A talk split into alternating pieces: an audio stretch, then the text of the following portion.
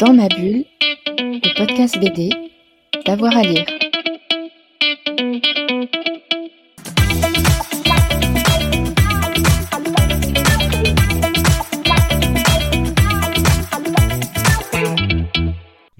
Toutes à tous et bienvenue dans ce nouvel épisode de Dans ma bulle, votre podcast 100% BD avec avoir à lire. Aujourd'hui, c'est cinéma. On va parler d'adaptation du Sommet des Dieux de Riro Taniguchi, une adaptation française par Patrick Imbert.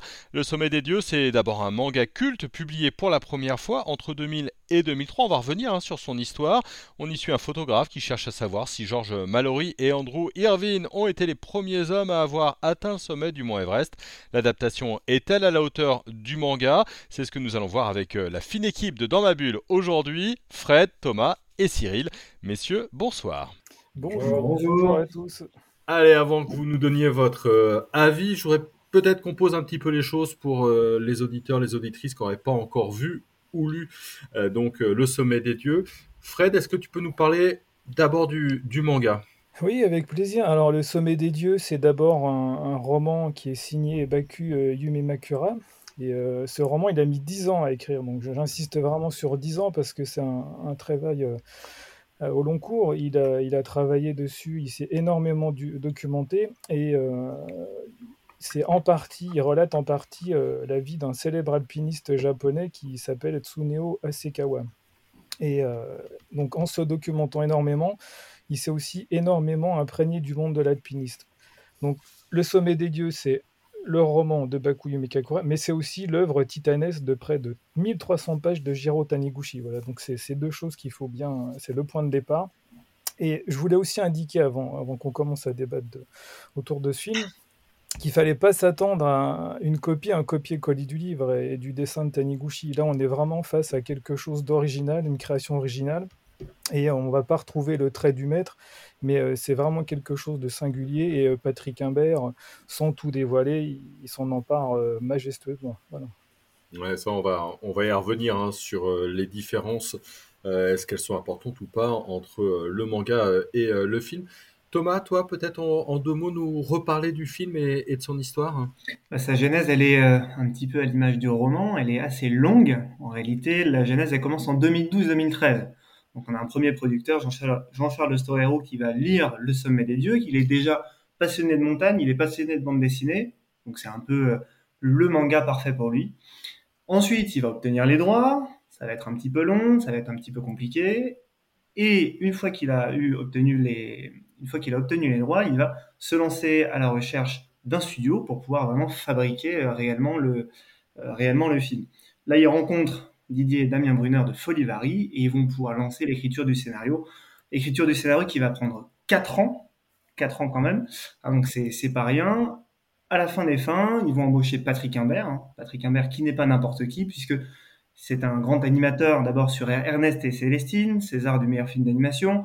Ensuite, il est co-réalisateur sur Le Grand Méchant Renard et autres contes, César du meilleur film d'animation, donc on n'a pas affaire à n'importe qui. Hein. Euh, et donc Patrick Imbert va se charger de la réalisation de, ce film pour ce qui est, à mon sens, une, une grande réussite. Huit ans de genèse. Hein. Ouais, 8 ans, c'est un peu long. C'est pas si fou que ça sur une adaptation cinéma, mais enfin, quand même, c'est euh, euh, quand même euh, assez long. Le film vient de sortir, on va rentrer tout de suite dans le vif du sujet, mais, mais d'abord, est-ce que vous avez aimé Qui a aimé euh, dans, dans l'équipe? Cyril? Moi, Moi j'ai beaucoup aimé, ouais. Alors, on est, on est unanime ce soir. Eh ben, vous êtes unanime. Allez, chacun, vous, vous me dites un peu pourquoi vous avez aimé, puis on va, on va rentrer dans, tous les détails. Cyril, à toi. Bah, moi, j'ai beaucoup aimé. J'avais lu le livre et j'ai vraiment trouvé le livre formidable. Euh, le film, je l'aimais beaucoup. Déjà parce que c'est un distributeur qui, s'empare très régulièrement du cinéma japonais d'animation et qui le défend. Et que plus qu'une adaptation littérale du, bouquin, c'est vraiment pour moi un chant d'amour à l'animé japonais où on retrouve beaucoup de choses, euh, beaucoup de choses des, grands réalisateurs, des grands studios japonais qui, qui transpirent dans ce long métrage, qui respectent aussi bien l'animation japonaise, je trouve, que l'esprit du livre. Ouais, Thomas? Bah pour moi, c'est un grand film. Euh, avant d'être un film d'animation, évidemment, c'est un, un grand film. Je trouve que c'est un film qui a du souffle. C'est un film qui, qui a de l'ampleur, qui, qui a des enjeux très forts et qui arrive en fait à, à se servir du prétexte de la montagne pour parler de la, de la quête de sens, tout simplement. C'est pas comme, c'est pas autrement qu'ils le vendent hein, euh, le film. D'ailleurs, c'est assez intéressant de noter que le Patrick Imbert, par exemple, n'a rien à voir avec la montagne. Il aime pas spécialement la montagne. Lui, c'est vraiment la quête, la quête de sens qui lui plaît. Donc non, moi, ça fait très plaisir de voir une production française aussi ambitieuse, aussi réussie, euh, qui a de l'allant, qui a de l'allure, qui a l'amour du travail bien fait et qui fait bien le travail, tout simplement. Alors moi, je vais être euh, dithyrambique comme euh, mes, camarades précédents là. C'est vrai que le, réalisateur réussit complètement à, retranscrire la poésie qui traverse l'œuvre originale, aussi bien l'œuvre originale de Yumi Makura que Taniguchi, et aussi l'élégance du trait de Taniguchi, parce qu'il y a un graphisme vraiment euh, hallucinant. Les cadrages sont aussi hallucinants. C'est splendide, c'est magnifique. Alors pour moi, si je devais résumer, je dirais que l'œuvre de Taniguchi et Yumi Makura est sublimée par l'adaptation euh, majestueuse, comme les cimes himalayennes, si j'avais envie de faire un petit peu de poésie. Et ce qui est important aussi, euh, je pense, dans le film, c'est l'essence et l'émotion. C'est vraiment très important. Alors le film, il est tour à tour enivrant et vertigineux, et pour moi, le final, il est euh, bouleversant, dans tous les sens du terme.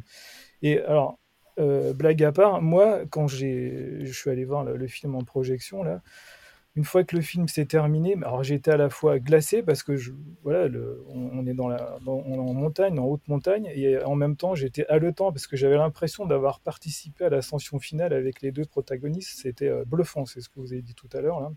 Et on, ressent aussi beaucoup de tension pendant qu'on voit le film en, tension permanente, comme la corde d'escalade, et c'est vraiment, euh, c'est hyper prenant. Et, comme disait Thomas, euh,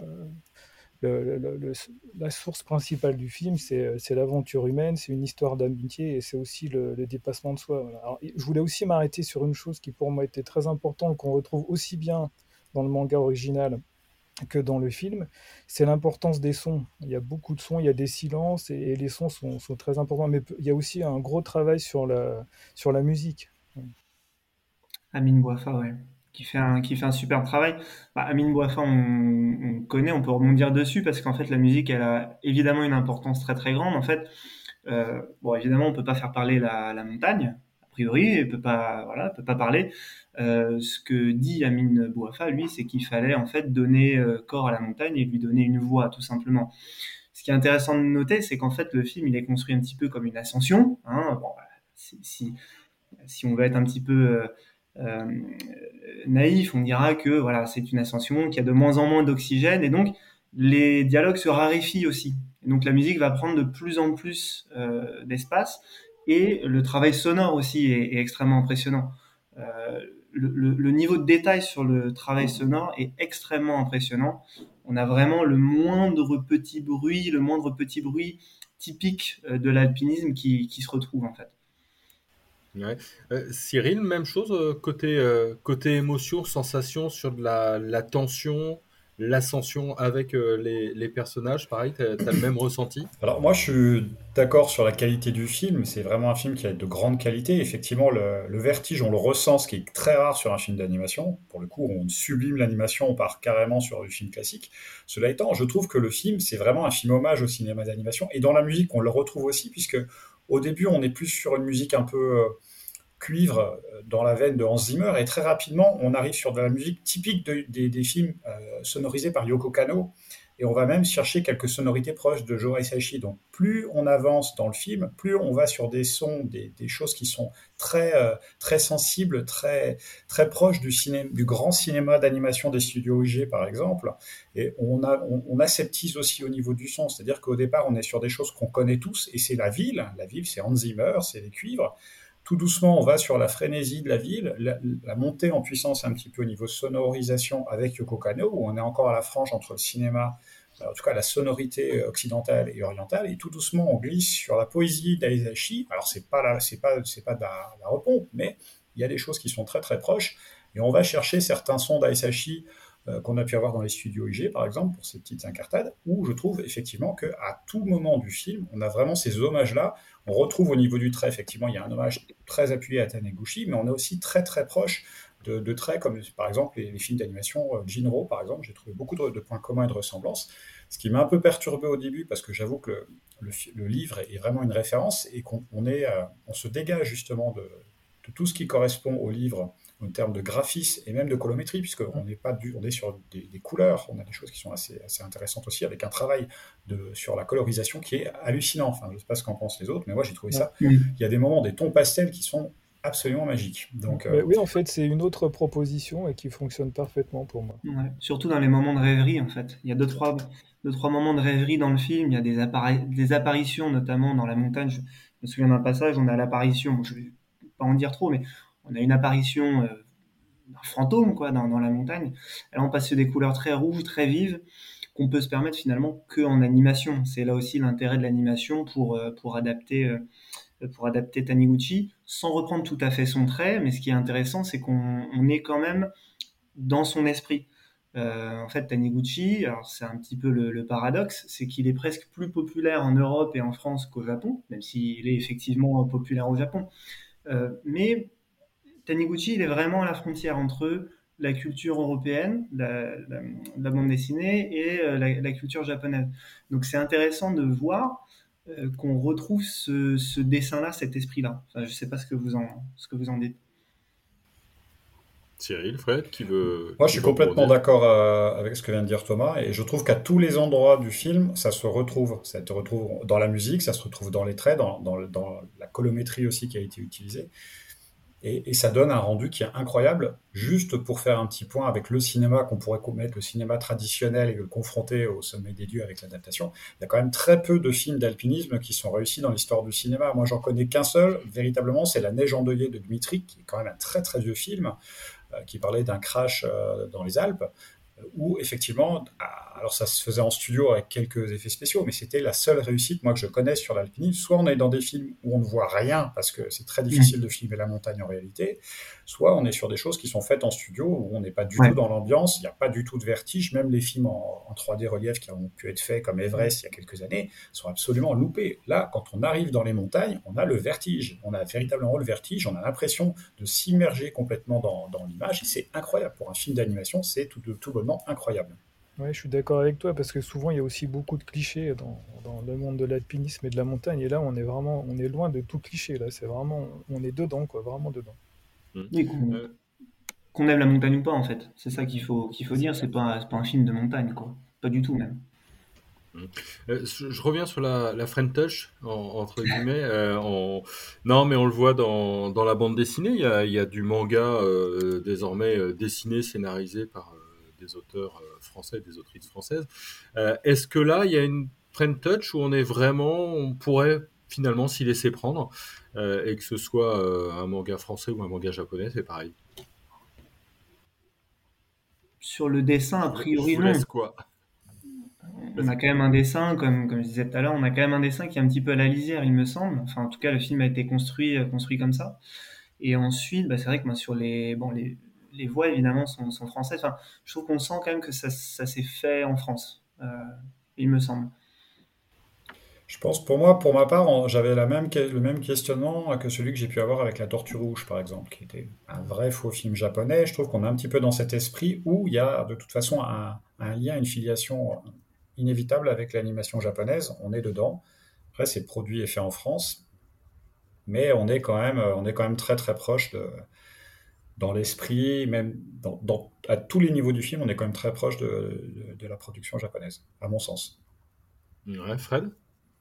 Moi, alors, moi, j'ai du mal à mettre les choses dans des cases, hein, sans faire de, de jeu de mots un peu pourris. Mais euh, je me suis pas du tout posé la question. Voilà, j'ai profité du dessin animé, du, film d'animation, et j'ai regardé. Voilà, oui, euh, effectivement. Euh, et encore, pour moi, est-ce que Taniguchi c'est du manga? On, le traite souvent. On, on dit qu'il appartient souvent à une forme de ligne claire à, la japonaise. Voilà, mais c'est une bande dessinée, voilà, ça reste une bande dessinée, le, sommet des dieux, et euh, cette adaptation là, pour moi, c'est euh, est-ce que c'est proche du manga japonais, est-ce que c'est proche de l'animation japonaise euh, Pour moi, c'est pas ce qui m'intéresse. En fait, c'est l'émotion que j'ai ressentie tout au long du film, et la conclusion, c'est ça, c'est l'émotion, et le, principe du cinéma, c'est ça, c'est aussi l'émotion pour moi. Ouais, vous, avez déjà commencé à en parler, hein, mais le respect par rapport à l'œuvre originelle, c'est toujours une question quand il y a une adaptation. Bon, a priori, il n'y a, pas trop de soucis, même si j'imagine qu'il y a quelques omissions par rapport au manga et, éventuellement au roman avant. C'est dur. de- Ouais, mais c'est hyper dur de résumer euh, plus de 1300 pages. Voilà, il y a, il y a eu plusieurs euh, tomaisons et plusieurs séries qui sont sorties, mais euh, c'est hyper compliqué de, résumer tout ça. Et moi, je trouve que, alors je sais pas si vous êtes d'accord avec moi, mais je trouve que Patrick Imbert s'en sort vraiment super bien. Voilà, parce qu'il y a tellement de choses dans le, alors, il y a tellement de choses dans le roman et tellement de choses dans dans le manga, dans la bande dessinée, que c'est hyper compliqué de tout, résumer, tout retranscrire. Et moi, je trouve qu'il s'en sort très bien. Après, il, a une introduction qui est différente de celle de Taniguchi, mais euh, au final, ça change pas, pas, pas grand-chose. Voilà, c'est son point de vue, c'est sa vision euh, de, de Taniguchi et de Yumi Makura. Moi, j'ai trouvé ça très bien. Alors, c'est complètement assumé, hein. euh, L'adaptation n'est en fait l'adaptation pas. Enfin, que c'est que un segment en fait. hein. Il adapte pas toute la bande dessinée. De toute façon, je pense que c'était littéralement impossible. C'est pour ça qu'ils ont passé 4 ans sur le scénario. Il fallait d'abord choisir quoi dire, puis ensuite comment le dire, évidemment. Donc, au scénario, donc Patrick Imbert n'est pas tout seul. hein. Euh, sont également crédités donc Jean-Charles Storero, qui est à l'initiative du projet, Marie Pouzol également. Il y a également d'autres personnes qui avaient travaillé avant sur, sur ce scénario. Moi, je trouve le scénario limpide, euh, très épuré par rapport à une œuvre qui est très dense à la base. On aurait pu penser que ils allaient essayer d'en mettre un peu, un peu partout, qu'ils allaient essayer de mettre, de coller un peu des détails partout. Au contraire, je trouve le film extrêmement simple, euh, limpide, euh, très fluide. C'est pas très long, je, je crois pas qu'il fasse plus d'une heure et demie le film, et en une heure et demie, c'est un film qui, arrive à être dense, c'est un film qui arrive à, dérouler son propos tranquillement, sereinement, sans, sans se précipiter en plus. Donc non, le travail sur le scénario, il est impeccable. Pour revenir sur le respect de l'œuvre de, de Taniguchi, bon, euh, ce qui est intéressant de noter, c'est que jusqu'à sa mort en 2019, euh, donc Taniguchi est décédé en 2019, euh, en fait, il était plus ou moins impliqué dans le projet. Donc évidemment, il n'était pas à la production euh, ou autre, mais la production du film s'assurait que on va dire sa validation euh, morale et, artistique était, euh, était, bien, était bien là puisque Taniguchi avait pu voir des dessins préparatoires en fait du film avant de mourir et évidemment il avait dit que ça lui plaisait. Ce qui l'a particulièrement touché Taniguchi, c'est qu'on adapte son œuvre en animation. Ça c'est quelque chose. On avait déjà adapté son, son, œuvre en, Europe, mais c'était pas de l'animation. Là c'était de l'animation. Ça, ça le touchait beaucoup et les dessins lui plaisaient beaucoup. Euh, enfin, les dessins préparatoires lui plaisaient beaucoup. Il n'a pas pu voir le film, malheureusement. Mais euh, pour ce qui est du respect de Taniguchi, je pense que déjà sur la qualité de l'œuvre, il n'y a pas de souci à avoir. Sur le respect, il n'y a pas de souci à avoir. Et bah, sur, le, dessin non plus, il n'y a pas de souci à avoir parce que ça lui plaisait. Non, je pense qu'on a dit un peu les... on a dit un peu l'essentiel parce qu'effectivement, euh, à part de partir sur une série d'une vingtaine d'épisodes et encore, je suis pas sûr que le format est convenu parce que il faut quand même garder le fil. Et c'est vrai qu'on n'a pas la même façon d'approcher une œuvre quand on la lit, quand on la découvre avec ses yeux sur un écran. Non, il y a un je pense qu'effectivement, on n'aurait pas, c'était pas adaptable en l'état. Il fallait forcément faire des coupes, des choix. Et je trouve que les choix sont extrêmement judicieux. On parle aussi du livre et de l'adaptation, mais il y a une place énorme qui est consacrée au silence, à, l'exposition, euh, euh, tout ce qui, tout ce qui va donner un, sentiment. Euh, de, beauté. C'est-à-dire qu'à un moment, on oublie un petit peu les, dialogues, on va vraiment sur, euh, sur, cette, sur cette beauté. Enfin, c'est extrêmement important aussi. C'est-à-dire que si on prend la vie des personnages, les rencontres, les dialogues, on, va, on va les laisser un peu de côté, ce qui aurait peut-être été une piste plus facile à explorer, pour justement être dans cette exposition de quelque chose qui est absolument magnifique. Les, temps de silence, comme on en a parlé tout à l'heure, les temps d'exposition, euh, sont extrêmement importants dans un film qui fait 1h34. Quoi. Je veux dire, c'est un, format assez court malgré tout. Hein.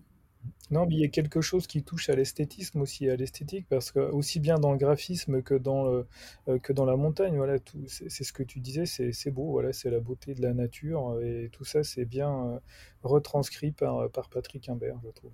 Je, voudrais aussi appuyer sur le côté un peu artisanal des choses. L'animation, depuis 5-6 ans, on est parti sur des images à 26, 27, 28, 30 images secondes. On n'est pas du tout dans cette, dans cette configuration-là. Là, sur la mort du, jeune homme dans la, montagne, on voit, les, on voit le caractère, on voit les traits bouger, on le voit même sursauter. Et ça, c'est vraiment qu'on est sur une animation en 24, 25 images secondes. On n'accélère pas, on prend le temps. Comme on a du silence, on prend le temps. Il y a le temps aussi un petit peu, pas de l'ennui, mais... Euh, de l'isolement. Et, tout ça, et tout ça est très très précieux et ça donne aussi une certaine valeur ajoutée au long métrage. C'est des choses qu'on ne voit plus trop dans certains, dans certains films et encore moins en animation vous êtes, euh, vous êtes largement enthousiaste hein, pour le coup. Euh, petite question sur euh, Patrick Imbert. On, a parlé d'Ernest et Célestine, on aurait pu parler du grand méchant renard ou d'Avril et, le monde truqué. Est-ce que le sommet des dieux, c'est le meilleur de Patrick Imbert? C'est des gens qui sont très différents. Euh, merci Michel. Bonjour madame. non, je trouve qu'il est toujours présent sur des projets qui sont marquants, surtout dans leur genre. Ils sont marquants. Encore une fois, c'est marquant. Ouais, ce qui, ce qui est beau, c'est que c'est un dessinateur à la base. Je trouve que ça se ressent.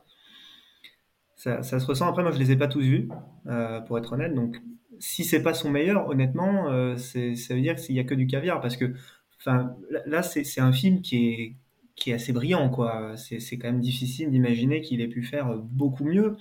Après, j'imagine que le reste, ce sont des films très, très, très différents.